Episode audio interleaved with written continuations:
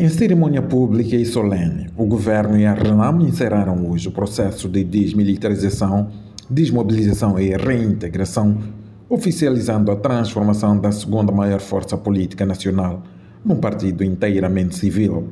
Trata-se da concretização do principal objetivo do acordo de paz assinado entre o presidente da República, Filipe Nhosse, e o líder da RENAM, Ossuf Momadi, que depois de quatro anos fica finalmente concluído.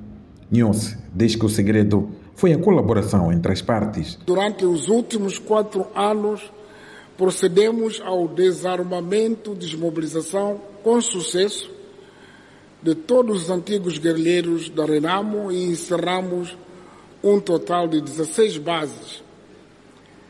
Esta é uma prova inequívoca da colaboração e dedicação de todas as partes envolvidas. O chefe de Estado moçambicano frisa, no entanto, que o encerramento do DDR abre novo desafio para que a página que hoje encerrou tenha o seu verdadeiro sentido.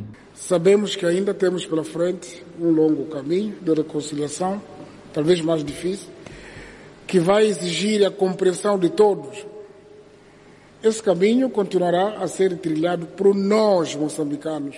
Raul Domingos, que foi um dos negociadores do primeiro acordo de paz entre o governo e a Renamo, olha para o fim do DDR como uma lição para o mundo. É histórico, é marcante, é, é, é uma tese. Nós podemos levar essa experiência a outros povos, a outros países eh, que eh, estão passando situações como aquela que nós passamos. O líder da RENAM, Ossuf Momad, diz estar enterrado um estado de guerra entre o governo e o seu partido, contudo, alerta para a prevalência de problemas que, caso não sejam resolvidos, podem se tornar em pólvora para outros conflitos. As graves irregularidades do último recenseamento eleitoral que, nos, que denunciamos, participamos oficiosa e publicamente às, autoridades competentes, não mereceram o devido provimento, o que indicia uma autêntica pólvora de conflito. Se pretendemos uma página imaculada da história, da nossa história, devemos afastar todos os vícios que retiram a credibilidade deste recenseamento eleitoral em salvaguarda de eleições livres, justas e transparentes.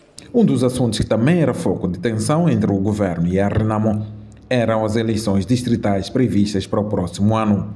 Contudo, o maior partido da oposição cedeu à vontade de Felipe News e disse sim ao adiamento. De Maputo, para a Voz da América, William Mapote.